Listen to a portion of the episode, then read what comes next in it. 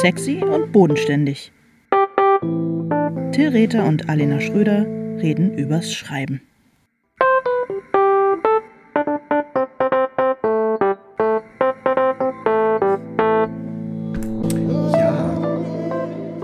Diddly, diddly, diddly, doodly, Hallo Das ist mir Till. gerade vorzustellen.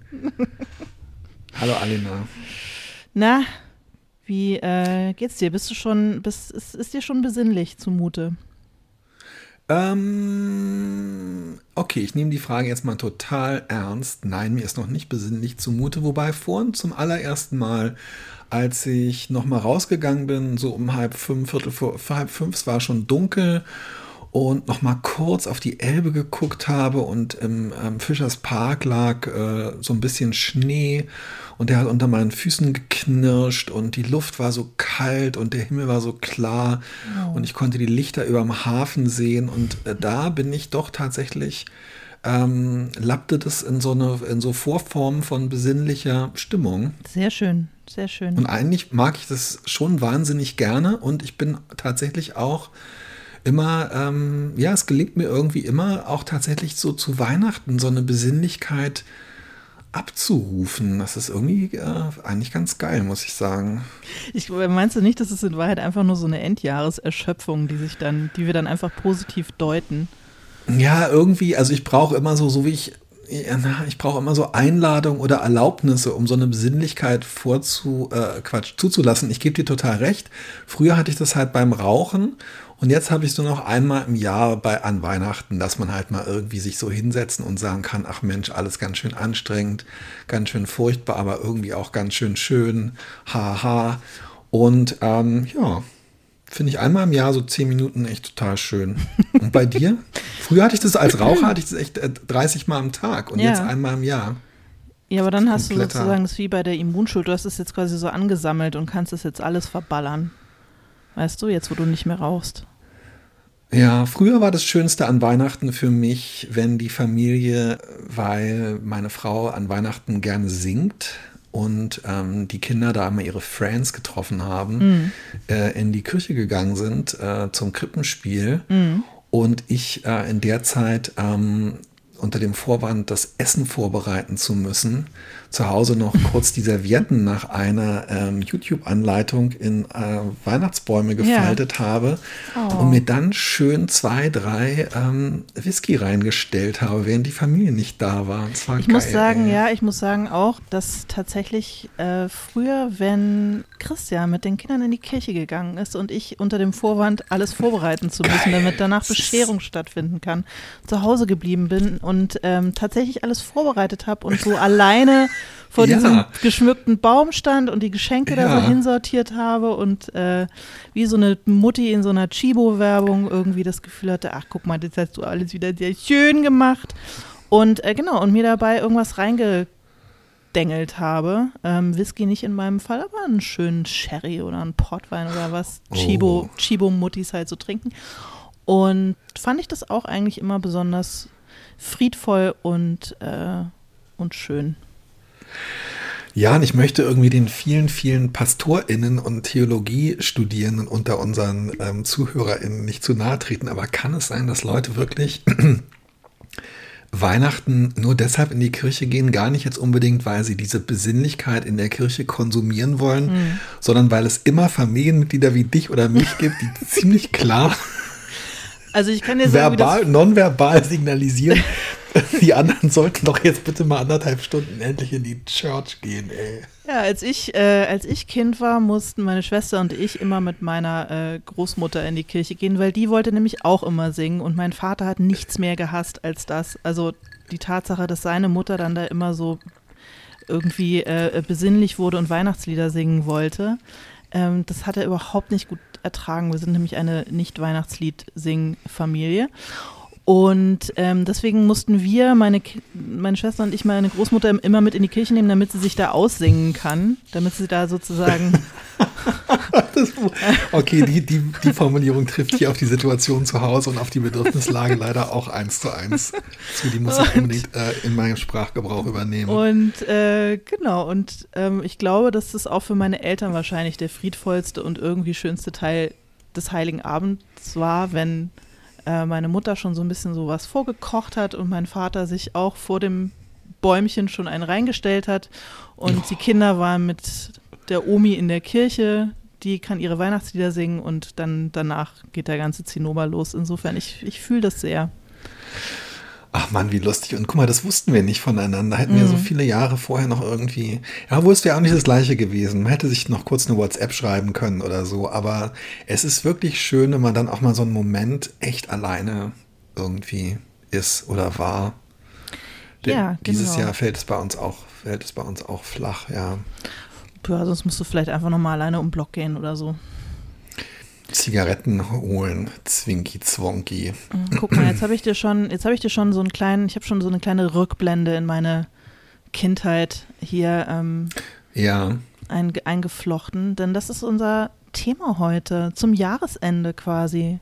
Ja, es war eine, äh, eine sehr schöne Idee von dir. Mhm. Ich wollte eigentlich über indirekte Rede und ähm, Konditional 1 oder Konditional 2 sprechen, aber Rückblende ist natürlich irgendwie auch ein schönes Thema, ja. Ja, wir haben, um jetzt mal äh, zu rekapitulieren, wie das Podcast ja so war, wir haben extrem viel so über große Gefühle geredet und so über Metathemen. Also es war ein sehr Ach, gefühliges Podcast-Jahr. Und okay. ähm, ja, wir haben so über Liebe geredet und über Zweifel und über Trost und über, also so alle so, weißt du, so das hast du dir alles nochmal kommen den, lassen? Ich habe mir das nochmal angeguckt, ja. Okay. Entschuldigung, ich habe mich ein bisschen vorbereitet. Ich weiß, das machen Krass. wir normalerweise nicht, aber genau. Und äh, deswegen dachte ich, wir können ja nochmal so ein bisschen was, ein bisschen was Handwerkliches machen. Weißt du, dass wir nicht immer nur hier so unsere Seelen auf links drehen und alles ausstülpen und die ganzen Fussel auf den, unseren HörerInnen auf den Teppich fallen ja, lassen, ja, ja. sondern äh, dass hier noch so ein kleines bisschen Nutzwert bei rumkommt. Und gleichzeitig kann man bei Rückblende halt auch nochmal auf das Jahr zurückblicken. Oh. Aber das muss nicht sein, nur wenn du möchtest. Nur wenn du möchtest. Wie war dein Jahr? Möchtest du darüber sprechen? Also, wir sind ja eine Zeit lang mit unseren amerikanischen Freunden im Sommer immer ähm, zumindest eine Woche in Urlaub gefahren oder haben uns getroffen. Und die hatten damals, also das habe ich dann vor Jahren, hat mein, haben, die irgendwie angefangen, uns äh, immer am Ende des Urlaubs, manchmal haben wir es auch jeden Tag gemacht, nach äh, Thorns and Roses zu befragen. Mhm. Also was war deine Rose, was war dein Dorn? Was halt total schön ist, weil man dann wirklich, also es labern nicht alle so viel, wir waren dann halt auch teilweise irgendwie zwölf Personen oder so. Ähm, und man ist halt irgendwie gezwungen, das irgendwie so, ja, auf, auf ein Ereignis herunterzubrechen. Und wenn ich so überlege, also eine Rose dieses Jahr war für mich auf alle Fälle wirklich, ach, weiß ich auch nicht, nachdem ähm, wir beide irgendwie so, kurz bevor wir beide nochmal so richtig durchgeatmet und ähm, uns in unsere Bücher gestürzt haben, dass wir uns im Sommer getroffen haben, in, äh, dass wir euch besucht haben. Ja, das war schön. Äh, das war irgendwie, das war irgendwie wahnsinnig, das war wirklich echt so ein totaler Höhepunkt und ähm, ich rede da auch. Also wir, wir reden da relativ oft. Äh, wir reden wenig zu Hause, aber wenn, dann reden wir dann redet darüber, über mich. wie wir euch im ja, Urlaub so, in Italien genau. besucht haben. Sehr schön. Ja, das war wirklich schön. Das war äh, in dem Fall eine Rose.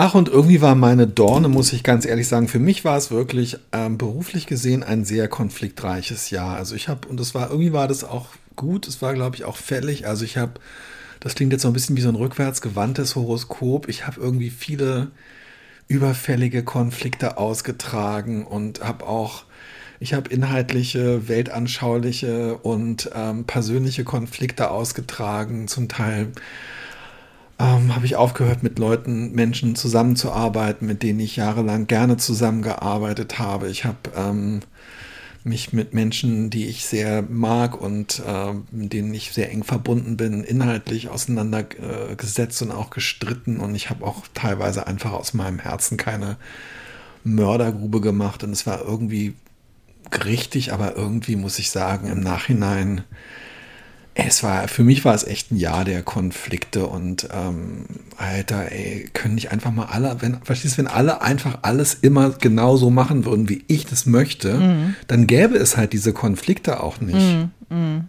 Ja, das fühle. Ich also fühle ich verstehe auch ehrlich gesagt nicht, was daran Was- jetzt so schwer ja. zu begreifen ist. Genau. Aber nächstes Jahr äh, wird, werden die Karten neu gemischt. Mach du doch mal mit bei, bei diesem bekloppten Ding und sag mir mal, was dein Thorns und Roses war 2022. Meine, ähm, ja, die Woche, die ihr in Italien wart, das war, ich glaube, das war wirklich, sagen wir mal, das Nee, war mit die schönste Woche. ich Ja, ja, die hast du, ja, ich komme, ich bin Ich ja noch wollte nicht fertig. Unterbrich mich Du halt hast nicht. es sehr gut, weil das kann man Ja. nicht nochmal, es können nicht zwei Leute die gleiche Rose haben. Ich Sorry. wollte es nur, ich, ich, ich, wollte, ich wollte es nur zurückspiegeln, dass es eine sehr Danke. schöne Woche war. Es kommt noch mehr, keine Sorge.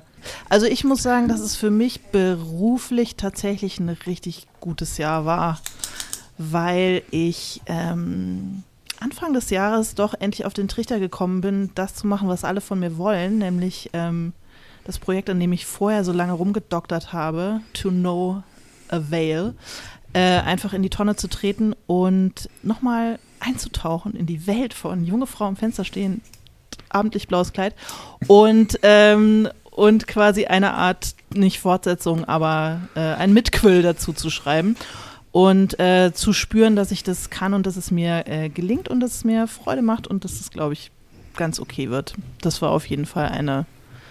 eine Ach, toll. Eine Ja, das Rose. freut Und mich. ich weiß, man darf nur eins, aber ich sag nochmal, das ist äh, quasi eine Mini, darf die Rose noch so eine kleine Mini-Zweit-Nebenknospe haben? Neulich, ich muss Also es ich- damit nochmal angeben, ich habe schon auf Twitter geteilt und auf Insta und aber egal, ich muss es nochmal sagen. Neulich ist mein Buch, war mein Buch ähm, eine Frage in einer Quizshow. In der NDR Quizshow gefragt, Oh. ja, gejagt. Stimmt, wie geil. Und ich finde, das ist echt die, die eigentliche Kanonisierung. Also sehr viel mehr kann eigentlich nicht mehr kommen. Dass es nicht zu überbieten und äh, auch nicht zu überbieten ist, dass der ähm, Breda irgendwie gesagt hat, äh, gelbe Schuhe oder irgendwie sowas. Ja, genau. Oder? Ja. Ja, das also hätte er es gewusst, wäre es nicht so schön gewesen. Es war irgendwie geil, dass er es nicht gewusst hat. Äh, vor allem, wenn er wenigstens gelbe Tasche gesagt hätte. Ja, stimmt. Das So. war ähm, auch noch, und die Dorn waren ehrlich gesagt alle privater Natur und das äh, weiß ich nicht. Oh ja, so okay, aus- verstehe. äh, äh, Und beruflich, beruflich, dass Elon Musk deine dich noch nicht auf Twitter gesperrt hat. Ja, dass Elon Musk Twitter kaputt gemacht hat. Es ist ja, fühlst du dich eigentlich auch so ein kleines bisschen albern? Wir haben ja jetzt vor zwei Folgen hier den großen Abgesang auf Twitter gehalten Nee, und es ist ja immer noch null. da, aber ich fürchte, es ist halt wirklich Null. einfach, es ist einfach trotzdem immer noch schrecklich und schlimm und auch wenn die Seite noch aufrufbar ist, es ist einfach alles nur noch die Hölle. Ach, nee, finde ich nicht. Ich finde es eigentlich, ähm, also erstens ähm, war das Sentiment damals, äh, totgesagte leben länger, Mhm. äh, total ernst gemeint. Und zweitens muss ich sagen, die Sachen, die mir Freude machen, sind mir immer noch, sind meinem Herzen immer noch nah. Und darum ist es für mich auch so ein bisschen weiterhin so eine schmerzliche Abschiedsphase. Ich muss aber auch wirklich sagen, also ähm, ja, ach, ich weiß auch nicht. Es ist ein bisschen unangenehm und ich habe auch in so einem, ähm, in einem Tech-Blog echt eine gute Formulierung äh, gelesen, dass man irgendwie halt so, wenn man einen Tweet von Elon Musk äh, liest, dass man selber so implicated wird, also eigentlich irgendwie mit reingezogen in seinen ganzen Dreck. Das stimmt und ich fühle mich nach wie vor ähm, durch seine bloße äh, Anwesenheit äh, beschmutzt, aber seinen kompletten äh, Zusammenbruch äh, mitzuerleben. Es tut mir leid. Ähm, ich glaube auch nicht, dass es eine Mental Health Issue ist. Ich glaube, es ist wirklich eine Charakter, ein charakterlicher, äh, ein Zusammenbruch durch charakterliche Defizite. Nicht, ich finde es, sorry, ich finde es geil. Nee, Ich finde es super. Ich finde es besser als die WM und ich finde es wirklich einfach fast so gut wie Formel an, 1. Du hast einfach so viel Freude am Untergang. Das ist, ich Von finde das Elon echt, Musk, Nee, so ja, total. grundsätzlich. Du hast irgendwie so ein bisschen Freude an der, an der Katastrophe. Nicht an der Katastrophe, Alter, ey, aber so er ist nicht mehr der reichste Mensch der Welt. Und ganz ehrlich, wenn du nicht Das mehr ist der reichste Mensch wunderbar, na klar. Aber wenn, und vor allem, wenn du der reichste Mensch der Welt warst und dann bist du nicht mehr der reichste Mensch der Welt, Ja. dann hast du wirklich auf einem Niveau verkackt, wie keiner von uns, nie, Mhm. keine, niemand von uns wird jemals auf diese Art und Weise abkacken. Das ist einfach so, ach, Das stimmt. Das stimmt. Ja, so habe ich es noch nicht gesehen. Okay. ich finde es ich find's so schön, ey. Ja. Und ich meine, er guckt zurück auf sein Jahr. Er sagt, Jungs, lass mal jetzt hier, er kennt ja nur Jungs, Mhm. lass mal jetzt hier über Rückblenden reden. Ähm, und einer so, ja. Elon, Thorns and Roses. und er sofort so, du bist gesperrt, raus hier. Ähm, ja, er kann halt sagen, wow, im Januar ähm, war ich der reichste Mensch der Welt, 270 Milliarden. Im Dezember ähm, zweit- oder drittreichste Mensch der Welt, 50 Milliarden weg. Der ist ein, ja. Das ist so geil. Was magst du eigentlich, magst du eigentlich Rückblenden? Äh, äh, kommt drauf an.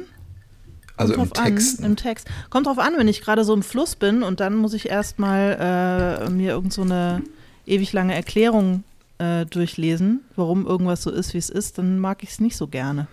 Ich finde es eigentlich Ja, schön, mag- wenn man es. Ich finde es Vor allem, wenn eigentlich. es auf dem Bauernhof ist. Ey, Alter. Wieso auf dem Bauernhof? Wie kommst du auf den Bauernhof? Na, oft sind diese Rückblenden so, ja, sie gehen halt alle gerade so durch die einigermaßen moderne Zeit. Es ist so ein bisschen so in der Stadt und so. Menschen erleben einigermaßen moderne Dinge, dann so Rückblende, ein Bauernhof um die Jahrhundertwende. Was hast du gegen Bauernhöfe? oh, Magst du keine Bauernhöfe? ich sag dir ganz ehrlich, also jetzt abgesehen von diesem Buch von Marlene Haushofer, was aus der Sicht eines fünfjährigen Mädchens auf so einer Almöhi-Bauernhofhütte erzählt ist, ich habe noch nie irgendwas Interessantes gelesen, was auf dem Bauernhof passiert ist und es wird auch nicht passieren. I'm Okay, sorry. Okay, noted. Ähm, ist notiert und merke ich mir. In der deutschen Literatur.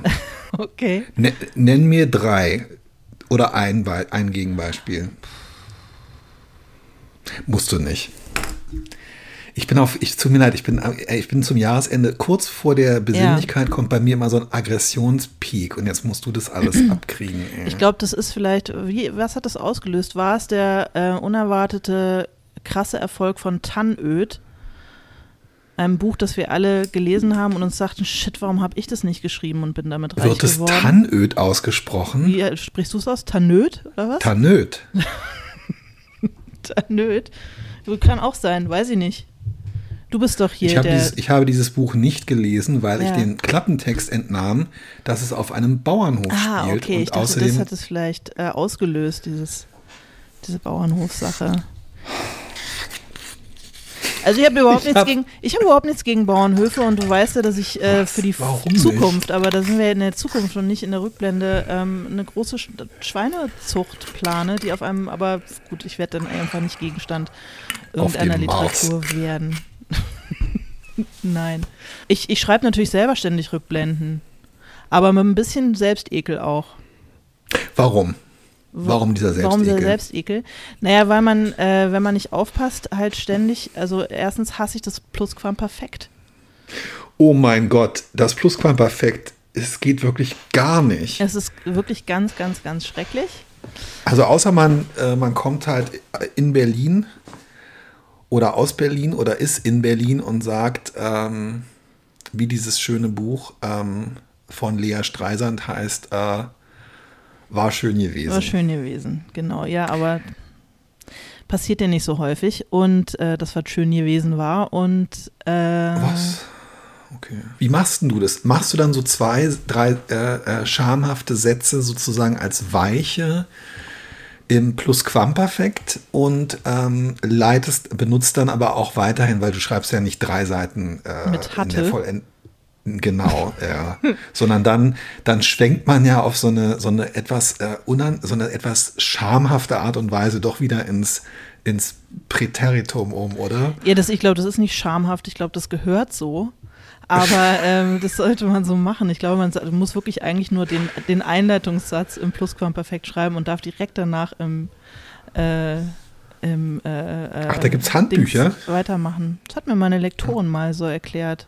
Als ich wirklich Oh, wow. quasi ein Dreiviertel eines Okay. Kapitels im Plusquamperfekt mir abgestottert habe und die ganze Zeit versucht hatte, das hatte irgendwie zu umgehen, Ja. aber es ist schwierig. Ich glaube, ich schreibe mal einen ganzen, einen ganzen Roman im Plusquamperfekt. Ja. Und in der Ihr-Form. Ich habe neulich eine äh, komplette ähm, Kolumne im Futur 2 geschrieben. Das Noted. Respekt. Ja, Maximum Respekt. Für welches Medium? Ähm, für unsere liebe gute Brigitte. Das einzige Medium, für das ich Kolumnen schreibe. Monologe okay. ist vorbei. Ja, dann hast du recht. Dann hast du recht. Wie immer. Äh, ja, aber egal. Auch Sorry, ich habe dich mir nicht unterbrochen. gelungen, Streit anzufangen. Ich, ich, Willst du ich dich nochmal streiten mit mir jetzt zum Jahresende? Ist das dein Ansinnen heute? Nee, ich habe nur starke Meinung und weiß nicht, wohin damit. Ja. Na, hau mal Also raus. gerne einen Roman auf dem Bauernhof, der im Plusquamperfekt erzählt ist. Ja, und was ist mit ihr? Was, was war das mit ihr? Ich habe dich unterbrochen, entschuldige bitte. Nee, gar nicht. Null hast du mich unterbrochen. Ach, ich fand es damals irgendwie wahnsinnig lustig. Es gibt ja dieses äh, eine Buch von ähm, ah, Jay McInerney, ähm, Bright Lights, Big City, die Lichter der Großstadt. Und äh, das ist in der, in der Du-Form erzählt.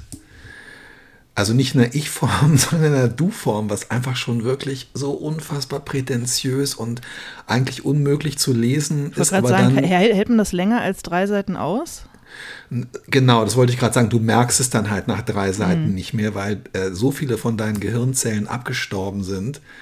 Ähm, und du auch einfach denkst, ja, okay, es ist halt ein Kokser-Roman, also ähm, am besten entweder ich kokse oder ich stelle mir vor, ich würde auch beim Lesen koksen, dann merkt man es nicht mehr.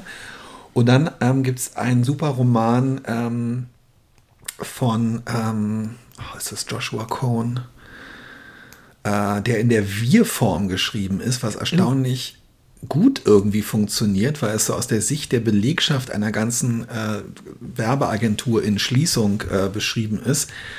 Und ich habe irgendwie gedacht, die beknackteste Form, in der man schreiben könnte, wäre die Ihr-Form. Weil es wirklich überhaupt keinen Sinn macht. Aber ganz ehrlich, Sie werden äh, irgendeinen Literaturpreis werden Sie mir in meine kalten, toten Hände drücken, wenn ich einen Bauernhofroman im Plusquamperfekt in der Ihr-Form schreibe. Und ich werde es zwischen den Jahren tun. Ja, finde ich super. Aber ich sage nicht zwischen welchen. Schreibst du denn gerne Rückblenden, lieber Till? Und wenn ja, warum und wie? Ich empfinde die Rückblende als, und das sage ich wirklich mit Schmerzen, aber auch voller Ehrlichkeit, als Leitplanke, Offenbarungseid und Geheimversteck der Prosa. Also ich finde es irgendwie komisch immer, weiß ich auch nicht. Mir geht es beim Lesen ein bisschen so wie dir, dass ich auch mal denke, Alter, muss das jetzt sein? Ähm, das reißt mich irgendwie gerade so raus. Das geht mir aber auch oft, na wohl, na, also ich habe auch ein, ich, äh, ich habe mal, also ich bemühe mich immer, die Rückblende irgendwie, ich, es ist ja tatsächlich so im Alltag, also das Leben ist ja voller Rückblenden. Du gehst durch deinen Alltag und dir fällt irgendwas ein und es erinnert dich an früher. Und ich versuche eigentlich, ähm, das auch beim Schreiben so zu machen, aber ich kriege jedes Mal die Rückmeldung, Rückmeldung, ähm, zu den Rückblenden, dass man halt jetzt nicht mehr weiß, wo man ist im Text. Also sozusagen die Rückblende verlangt äh, aus der Sicht ähm, des Lektorats oft, dass ähm, ja, dass halt, äh, dass dann irgendwie auch ein Absatz kommt und dass dann da im Grunde genommen auch klar signalisiert wird, dass es eine Rückblende ist. Ich habe es tatsächlich erlebt, dass Die dann ähm, auch wieder Ver- ausgelö auf, aufgelöst wird. Genau, Ja. dass Verlage vorgeschlagen haben, die Rückblenden kursiv zu setzen. Okay. Hm, Genau, das Geräusch habe ich in dem Moment auch gemacht. Das ist das Geräusch, wenn die, wenn die Seele den Körper verlässt, weil wirklich, also ich finde, man kann vielleicht zwei Zeilen in einem Buch mal kursiv setzen. zu Ja. Demonstrationszwecken, wie so ein Testbild im Fernsehen, aber irgendwie seitenweise kursiv, ganz ehrlich, hallo? Ja, nee, das geht nicht. Ich habe auch schon gehört, dass äh, tatsächlich Leute im Ernst vorgeschlagen haben, man müsste irgendwie das, was einer Figur durch den Kopf geht, äh, kursiv setzen, damit irgendwie klar ist, dass es nicht ausgesprochen oder äh, ist oder stattfindet. Ist auch Und hart, was? oder? Ja, dann lass uns doch einfach Sprechblasen drumrum machen und Denkblasen Malen, drumrum ja. malen. Genau, dann ist es auf jeden Fall ganz klar. Also das ist halt das Problem, wenn du mitten im Handlungsfluss bist und dann passiert was und es erinnert die Person an früher und die Person erinnert sich an früher und du willst dann halt nicht hinter jedem Satz machen, erinnerte sie sich, ähm, sondern es äh, du kommst dann halt in so einen neuen Erzählfluss und steigst dann wieder in die Handlung ein. Ähm, wenn diese Erinnerung, diese Assoziation vorbei ist, das finde ich schon sehr wichtig. Ähm, ich überbenutze es aber auch teilweise und ähm, ich habe bis jetzt noch keinen eleganten oder intelligenten Weg gefunden, es wirklich umzusetzen. Das muss ich ganz klar sagen. Ja, aber ich finde interessant, dass du auch irgendwie so ein, also man fühlt sich so ein bisschen schmutzig dabei, oder? Als würde man so ein, als würde man so ein, als würde man ein bisschen mogeln und so einen Trick anwenden, um jetzt halt noch irgendeine Information unterzubringen, die man halt, von der man annimmt, dass sie gebraucht wird für die Erzählung. Ja, Eigentlich also würde ich, ich gerne sozusagen in, in die Zukunft gedacht, ich würde gerne irgendwann so schreiben können, dass ich keine Rückblenden brauche und dass ich einfach nur die ganze Zeit sehr aktiv erzähle. Weil man natürlich, wenn man Rückblenden macht, das ist ja auch immer sehr viel mit Empfindungen und Erinnerungen und es wird dann alles so passiv, weißt du? Also ich finde es, ich finde es, oder mir, mir gerät es dann manchmal sehr kopfig, dass Dinge nur so im Kopf und auf der mhm. Gefühlsebene stattfinden und eben nicht aktiv getan werden.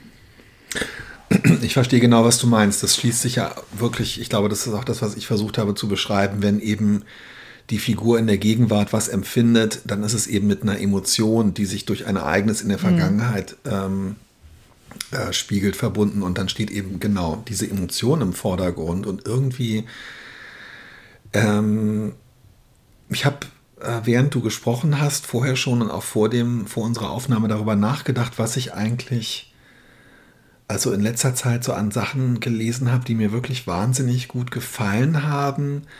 Ähm, und es sind in allererster Linie ähm, entweder Dinge, wo es wirklich praktisch gar keine Rückblenden gibt, man aber trotzdem natürlich was über, also aus der Handlung in der mhm. Jetztzeit etwas über die Prägung und so weiter der Figuren ähm, erfährt und wo auch die Autorin oder der Autor sehr geschickt darin ist, ähm, in Dialogen oder eben in Handlungen ähm, Informationen aus der Vergangenheit lebendig werden zu lassen. Das ist das eine. Mhm. Oder es sind Sachen, die super offensiv so mit Rückblenden umgehen. Also ich würde schon sagen, also dass es zum Beispiel bei Junge Frau und auch bei dem Buch, was du gerade schreibst, dass es halt sehr so ist, dass du sehr offensiv und sehr konstruktiv mit Rückblenden äh, umgehst, indem du sie halt wirklich zu so einer eigenen, also du, du hebst es sozusagen auf, indem eigentlich zwei Geschichten parallel stattfinden und eine spielt halt in der Vergangenheit und eine spielt in einer Gegenwart. Insofern ist nicht mehr klar, was eine Rückblende ist es sind dann halt keine Rückblenden mehr. Und dann habe ich also dieses Buch von Cornelia Achenbach, Nachtwanderung, war eins, mhm. was mir dieses Jahr wahnsinnig gut gefallen hat. Und das ist wirklich im Grunde genommen so, dass eine Figur die ganze Zeit versucht, sich zu erinnern, wie etwas eigentlich war. Mhm. Das heißt, wir nehmen sozusagen daran wahr, wie eine Versuch, Person, eine, eine, eine Protagonistin versucht, die Vergangenheit lebendig werden zu lassen. Und dann hat die Rückblende so einen totalen Sinn, weißt du, was mhm. ich meine? Also mhm. das, das, Thema des Romans ist eigentlich die Rückblende. Das finde ich dann wieder geil, aber ja, so dieses, du liest so und plötzlich ist dann, sind dann irgendwie die gleichen Leute Kinder und machen irgendwas Crazyes in der Vergangenheit im Bauernhof. oh, ich weiß auch nicht, ey.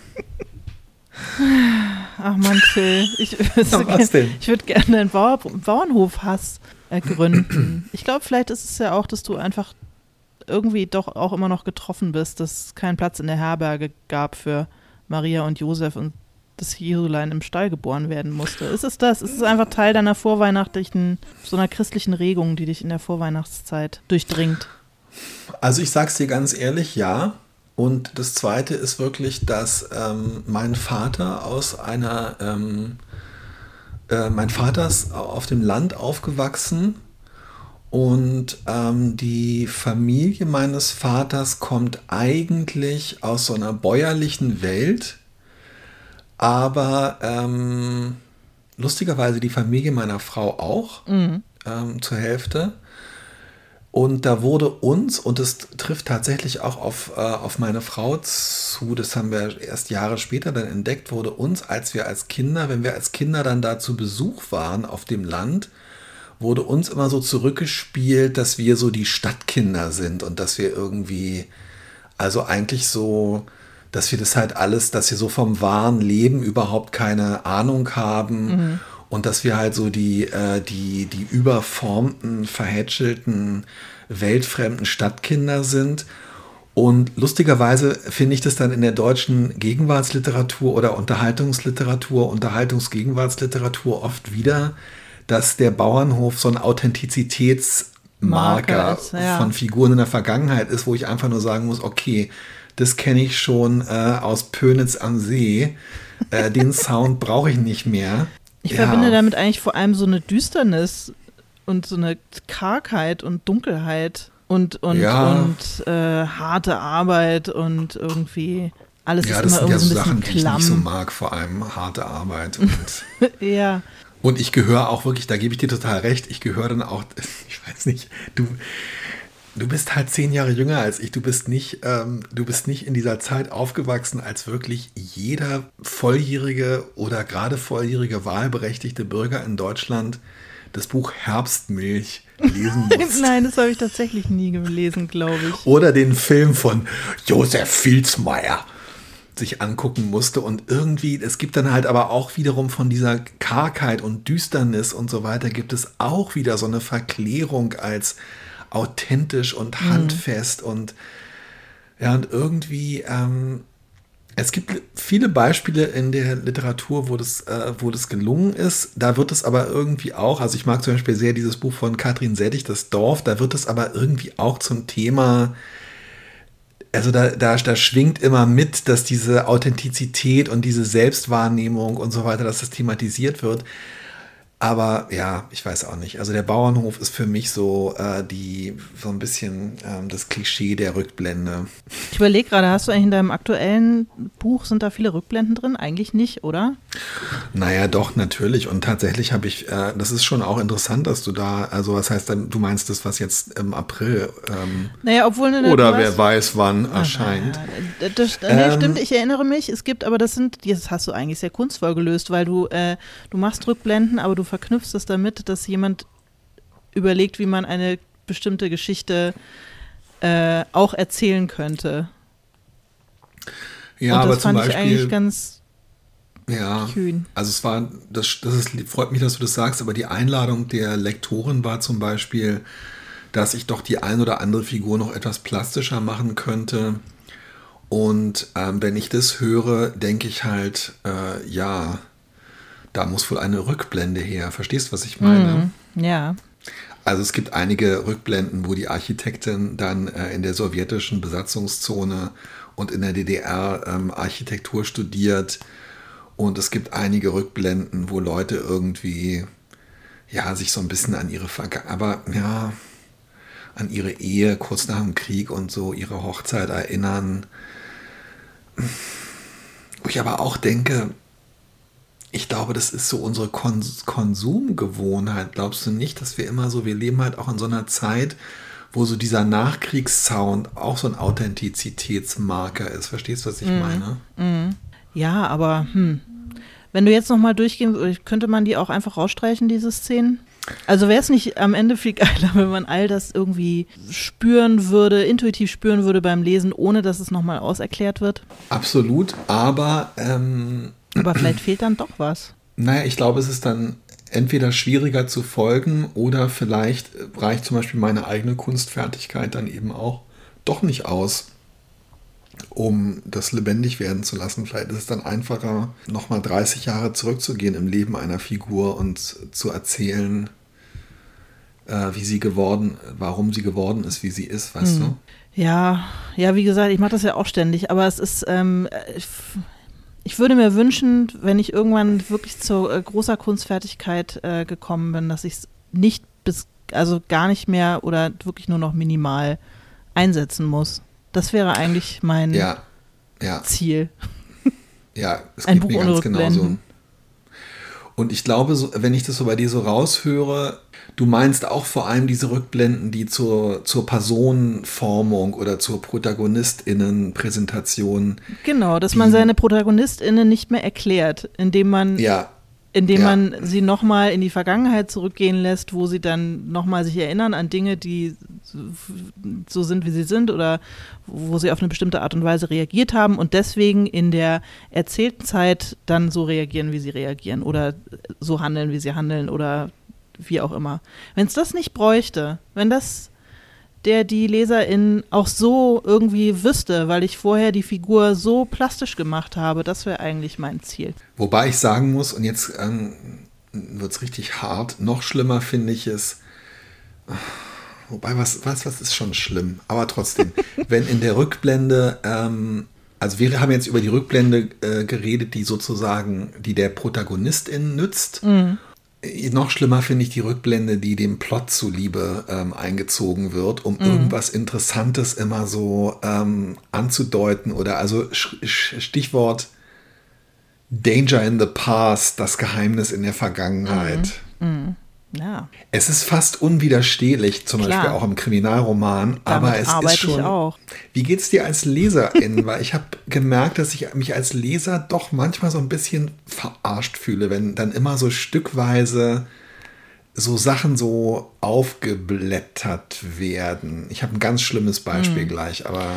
Ne, stört mich eigentlich nicht so. Was mich, also tatsächlich bei so Kriminalgeschichten, aber auch beim Film äh, stört mich das total wenn, äh, wenn ganz zum Schluss in einer Rückblende erklärt wird, warum es halt der Gärtner war oder der Typ, der irgendwie ja. ganz am Anfang einmal nur ja, so mit ja, der Schubkarre durchs Bild gelaufen ist. Und dann ganz zum Schluss wird in einer epischen Rückblende erzählt, ähm, dass er der Mörder war und warum. Weil es, das mag ich nicht so. Also wenn sozusagen dieser... Stichwort True Detective, ja, erste Staffel. Ja, genau, True Detective.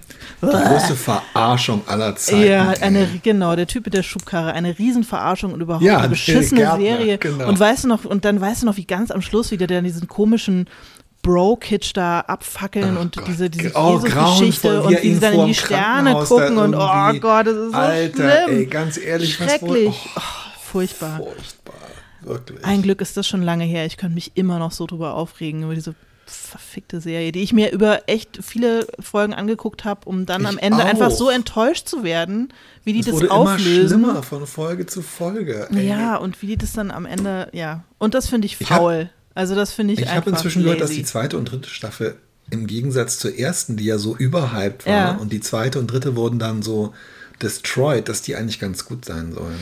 Ich glaube, die zweite habe ich auch noch gesehen, so halb. Ich liebe ja Colin, Colin Farrell oder nee, das ist Will, Will Colin Farrell liebe ich. Farrell, äh, genau, Colin Farrell, ja, den mag ich auch. Oh, ich Aber ich kann so. Matthew McConaughey zum Beispiel kann ich leider einfach. Das war der, oder in der ersten Staffel, das war doch Matthew McConaughey. Ja, ja, aber es war schon, ja, ja, ja, ja, ja, ja, ja. Oh Mann, das war die Zeit, als äh, Fernsehserien noch so ein kulturelles Ereignis waren. Das war so ja. irre irgendwie. Das ist auch schon wieder so lange her. Drei oder vier Jahre.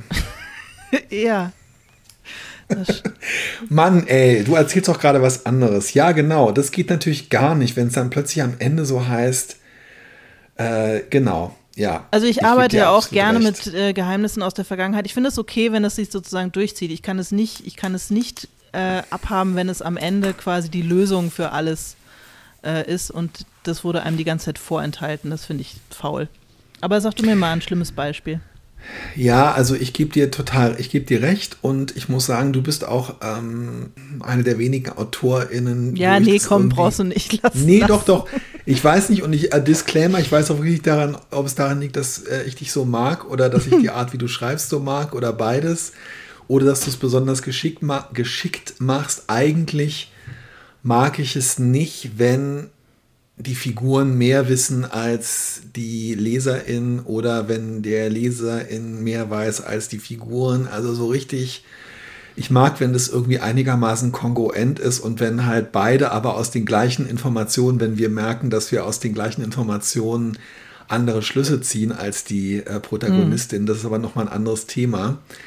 Ich habe neulich so ein Buch gelesen, es gibt echt eine, ähm, also da muss ich echt sagen, da ist was passiert, oh, wo ich echt sagen muss, das geht irgendwie gar nicht. Äh, ich habe von einer japanischen äh, Krimi-Autorin, äh, Rikyu Onda, von der mhm. gibt es ein ganz tolles äh, Buch, was dieses Jahr auch auf Deutsch erschienen ist, die Aosawa-Morde. Und dann gab es ihr neues Buch, auf Englisch heißt es Fish Swimming in Dappled Sunlight, also Fische, die in ähm, schillerndem Sonnenlicht schwimmen. Und dieses Buch lebt davon, dass zwei Leute sich über ein Ereignis unterhalten, bei dem die eine Person das Gefühl hat, das war irgendwie alles ein bisschen seltsam und die andere Person das abstreitet und dann fallen ihnen aber immer mehr Sachen ein, die sie sozusagen vergessen haben. Hm. Also es kommt immer mehr Erinnerungen mhm. zutage, um halt wirklich diesen Plot am Laufen zu halten. Und da habe ich echt gedacht, Alter, ganz ehrlich, also wie verarschen kann man mich? also ich habe dann am Ende fast gedacht, ist es jetzt irgendwie so ein postmoderner Literaturtrick? Aber ich glaube, es ist halt doch einfach ein gehobener Unterhaltungsroman, wo die Autorin irgendwie dachte. Sich am Anfang nicht erinnert und sich dann doch noch erinnert, oder wie? Ja, genau, weil es halt so heiß war und dann sind die irgendwie dehydriert und dann sagt der, die eine, sagt der eine Protagonist, du, ja, aber das war doch so und so und dann kommt bei der Protagonistin irgendwie so, oh ja, stimmt, es war vielleicht doch eher so und so und dann sagt sie was und dann eher so, oh wow, mir fällt gerade ein, das. Und da habe ich wirklich gedacht, nee, ganz ehrlich, also ähm, so nicht, liebe Rätselfreunde. Nee, so nicht. Ich finde es total lustig, dass wir beide, die wir irgendwie in den letzten Jahren ähm, uns so im Bereich der historischen Romane mit Rückgriff auf andere historische Epochen bewegt haben, äh, eigentlich beide so totalen Feindschaft zur Rückblende ja, ist es aber auch schon wieder, ja, aber das ist schon wieder Thema Selbsthass. Ist irgendwie auch ein bisschen affig. Oh, wow. Lass okay. uns positiv in die Zukunft blicken. Nächstes Jahr erscheinen äh, wieder Bücher von uns. Das war jetzt auch ein Jahr, wo mal kein Buch von dir erschienen ist. Oder? Oder habe ich eins vergessen? Nee, ich glaube nicht. In diesem Jahr ist kein Buch von dir erschienen, aber nächstes Jahr wird eins von dir erscheinen und von mir auch. Und das ist doch schön. Ähm, ja, ich freue mich darauf auch, muss ich ganz ehrlich sagen. Ich freue mich, ich hätte es noch schöner gefunden, wenn sie gleichzeitig erscheinen. Das werden wir auch irgendwann nochmal schaffen. Dann wir machen wir zusammen schaffen. eine Feier, egal oh, ja. was unsere ähm, Verlage dazu sagen. Genau. Genau. Vielleicht also erscheinen wir einfach. Sicher auch nichts dagegen, aber sie müssen es halt dann trotzdem organisieren, egal was sie dazu sagen. Ja, wir machen einfach auch ein Doppelband draus und kriegen unseren eigenen Schuber. Oh, das wäre das Schönste. Weißt du noch, früher bei Reader's Digest, da gab es dann immer so Romanbände. Mhm. Ähm, äh, ich glaube, vier, fünf, sechs Mal im Jahr, alle paar Monate. Die konnte, hat meine Oma auf dem Bauernhof, hatte die abonniert und dann bekam man die und da waren so die etwas gekürzten, aber das ist ja gut, alle Rückblenden waren rausgestrichen. Äh, das waren immer zwei bis vier Romane in einem Band. Und sowas, so eine etwas verunstaltete, zusammengekürzte Fassung von meinem Buch in einer etwas verunstalteten, gekürzten Fassung von deinem Buch mhm. in einem Roman mit so einem billigen, mit so einer billigen Plastikgoldprägung auf dem Rücken. Oh, das wäre mein absoluter Das wäre schön. Und einer von uns, der, der Roman von einem von uns, äh, wird komplett in Kursiv gesetzt, damit man die beiden unterscheiden kann. Ja, damit man ich hoffe, irgendjemand von kommt. Reader's Digest äh, gehört zu, äh, hört irgendwie zu. Das wäre schön. Das wäre auch noch ein Goal, das wir noch erreichen können. Obwohl, nee, du warst doch schon mal in Reader's Digest, oder? Was, wie kommst du darauf? Weiß ich nicht, ich weiß ich nicht. Irgendwas klingelt. Oder war ich es? Ich weiß es nicht mehr. Irgendwas war mal mit Reader's Digest, aber ich recherchiere das nochmal. Also ich weiß ehrlich gesagt, ich bin zwar mit Reader's Digest aufgewachsen, ich weiß auch nicht, ob man, ich glaube, man müsste es anders aussprechen, aber ich weigere mich. Ähm, also meine, in meiner Bauern, in meiner Familie wurde es auf der ersten Silbe von Di Di Digest äh, äh, betont. ähm, und ich weigere mich, werde niemals damit aufhören. Ich habe wirklich damit aufgewachsen äh, in der im Dachstuhl des Bauernhofes. Es war kein Bauernhof, was rede ich hier eigentlich? im Dachstuhl der ausgebauten, Ferienwohnung äh, meiner ländlich äh, sich authentisch gebenden Großmutter die 60er, 70er Jahre Ausgaben von Reader's Digest zu lesen, wo es immer so, in jedem Heft gab es eine Geschichte von einem richtig schlimmen Unfall. Mm, geil. Also so Fähre mit Urlaubern ja. singt und ein Mann rettet irgendwie alle Kinder. Oder ähm, Gaspedal von einem Auto auf der Autobahn bleibt stecken mhm. und Highway Patrol schafft es irgendwie doch noch, die Familie in Sicherheit zu leiten. Oder Großaquarium platzt. Oh. Alle Fische tot bis auf Nemo. Hör auf, ganz ehrlich, sag mir doch bitte, dass die Fische alle überlebt haben. Ich glaube, sie haben einen Hai irgendwie gerettet. Aber ähm, ich glaube, ansonsten sind die Fische. Mir ist es wirklich egal, welche Urlauber da ertrunken sind, aber jetzt ganz ehrlich, dass nirgendwo von den Fischen die Rede war, das kotzt mich wirklich an. Irgendwie kotzt mich das an. Ich habe das Gefühl, es ist eigentlich nur die Rede von den Fischen. Also würde ich jetzt mit einer miesen Schnittwunde, es sind ja auch Leute verletzt worden, im Krankenhaus liegen und ich würde, da, ich würde Twitter aufmachen und würde sehen, dass alle nur so, oh, die armen Fische, die armen Fische schreiben, würde ich mich ein bisschen verarscht fühlen. Mir tun die Fische auch echt total leid. Das ist alles irgendwie Okay, du hast recht, schlimm. aber das ist auch, das ist auch typisch. Das ist aber ja, also ich glaube, das ist auch typisch Twitter. Diese ähm, fantastische äh, Schnittmenge aus Kreaturliebe und Menschenverachtung. ähm, Das stimmt, das stimmt. Du hast sogar schon, du hast ja sogar schon übernachtet. Du, ich fast- ja, und es, ist, es vergeht wirklich kein halbes Jahr, in dem meine Tochter nicht sagt, können wir nicht mal wieder in diesem Hotel. Und wir haben wirklich Ja, gibt's jetzt einem- günstige wir- Zimmer, glaube ich. Ließe sich äh, herstellen. Du, der Witz ist, ja, und damals, also wir hatten so ein, äh, so ein Holiday-Package, was echt äh, vergleichsweise preiswert war. Und ähm, wir konnten uns entscheiden, es kostet, kostete genauso viel, Zimmer mit Blick auf den verdammten Berliner Dom zu buchen, wie Zimmer aufs Aquarium. Und meine Tochter, mit der ich da war, hat gesagt, natürlich aufs Aquarium, Ja, wie es damals hieß, Aquarium. Ähm, und Alter, ich habe mich die ganze Zeit gefragt, wer macht dieses Aquarium sauber, weil ähm, hatten deine Söhne je ein Aquarium? Äh, nee, aber ich habe schon gesehen, wie die das sauber machen. Das sind so Taucher, die da drin immer mal so Ja, aber das ist doch der Wahnsinn. Das ist doch der Wahnsinn. rummachen. ey. Und ansonsten halt eine Filteranlage. Nicht das, was du in deinem schlackigen Aquarium wahrscheinlich früher hattest, sondern halt, weißt du? Ja, mein Sohn hatte ein Aquarium. Das war Hightech. wirklich ein absoluter Albtraum. Ja, nee, ich habe äh, hier No Pets in diesem Haushalt. Kein Aquarium. Na, tut mir leid. Also für alle, die diese Folge im Jahr 2028 hören und sich fragen, welche Rückblende brauchen sie, um das zu verstehen? Es geht um die Beschädigung des Großaquariums der, wie heißt es, Aqua? Aquadom. Aquadom in Berlin Mitte, was aber tatsächlich ein Feature des Radisson Blue Hotels irgendwie gleichzeitig auch ist. Das größte freistehende Aquarium der Welt. Durch das man mit einem Fahrstuhl so Ex. durchfahren konnte. Ja, gewesen. War gewesen. War, war schön gewesen. War schön gewesen, aber jetzt ist kaputt. Das ist wirklich die zynischste Podcast-Folge des Jahres. Und das, ganz das ehrlich, das zu Jahresende. Weihnachten, Alena. Ja, das ist wirklich hart.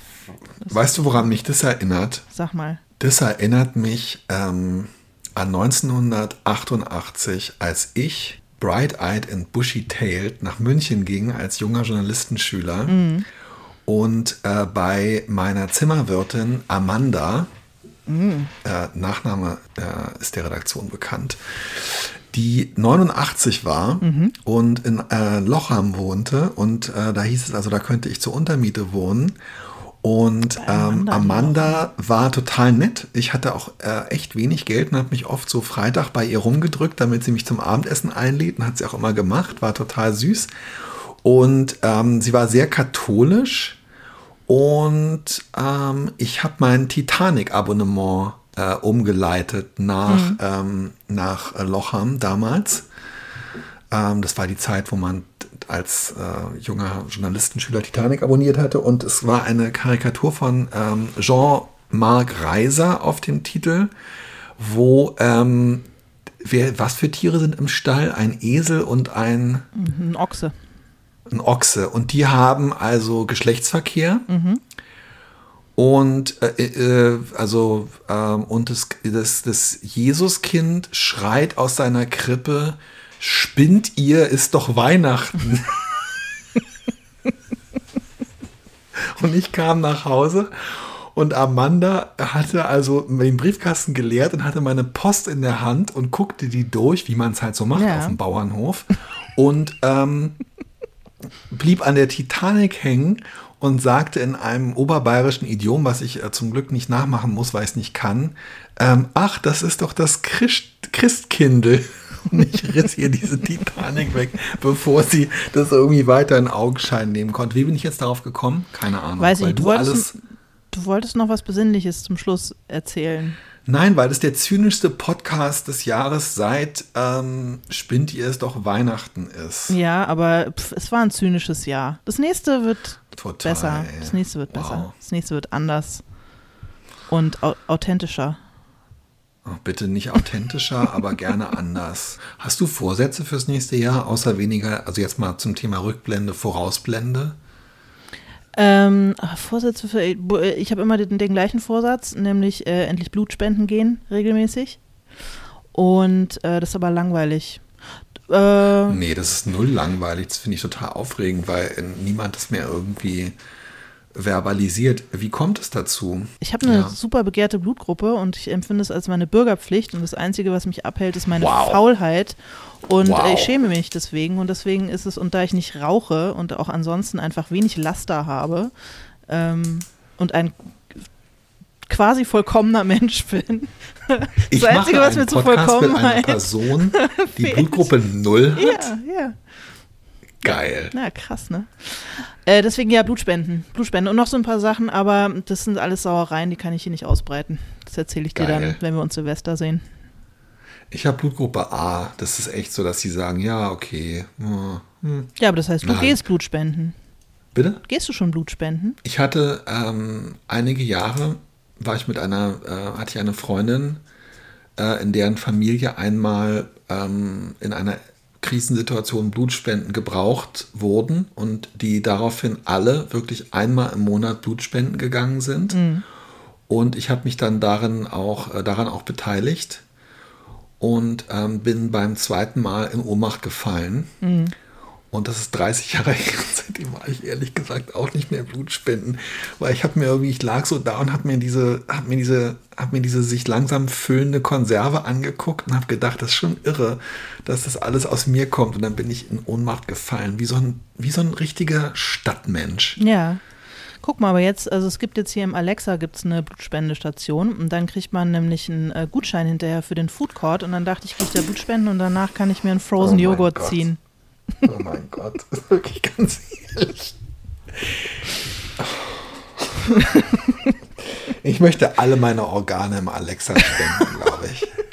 Lass dich einfach ausweiden auf der ja, ich, auf Ebene 2b. Mich, ich möchte mich vor dem Alexa ausweiden lassen und mir dann so ein Elon Musk Neuro, Neu Neuralink mhm. einsetzen lassen und dann mit meinem Einkaufsgutschein durchs Alexa laufen.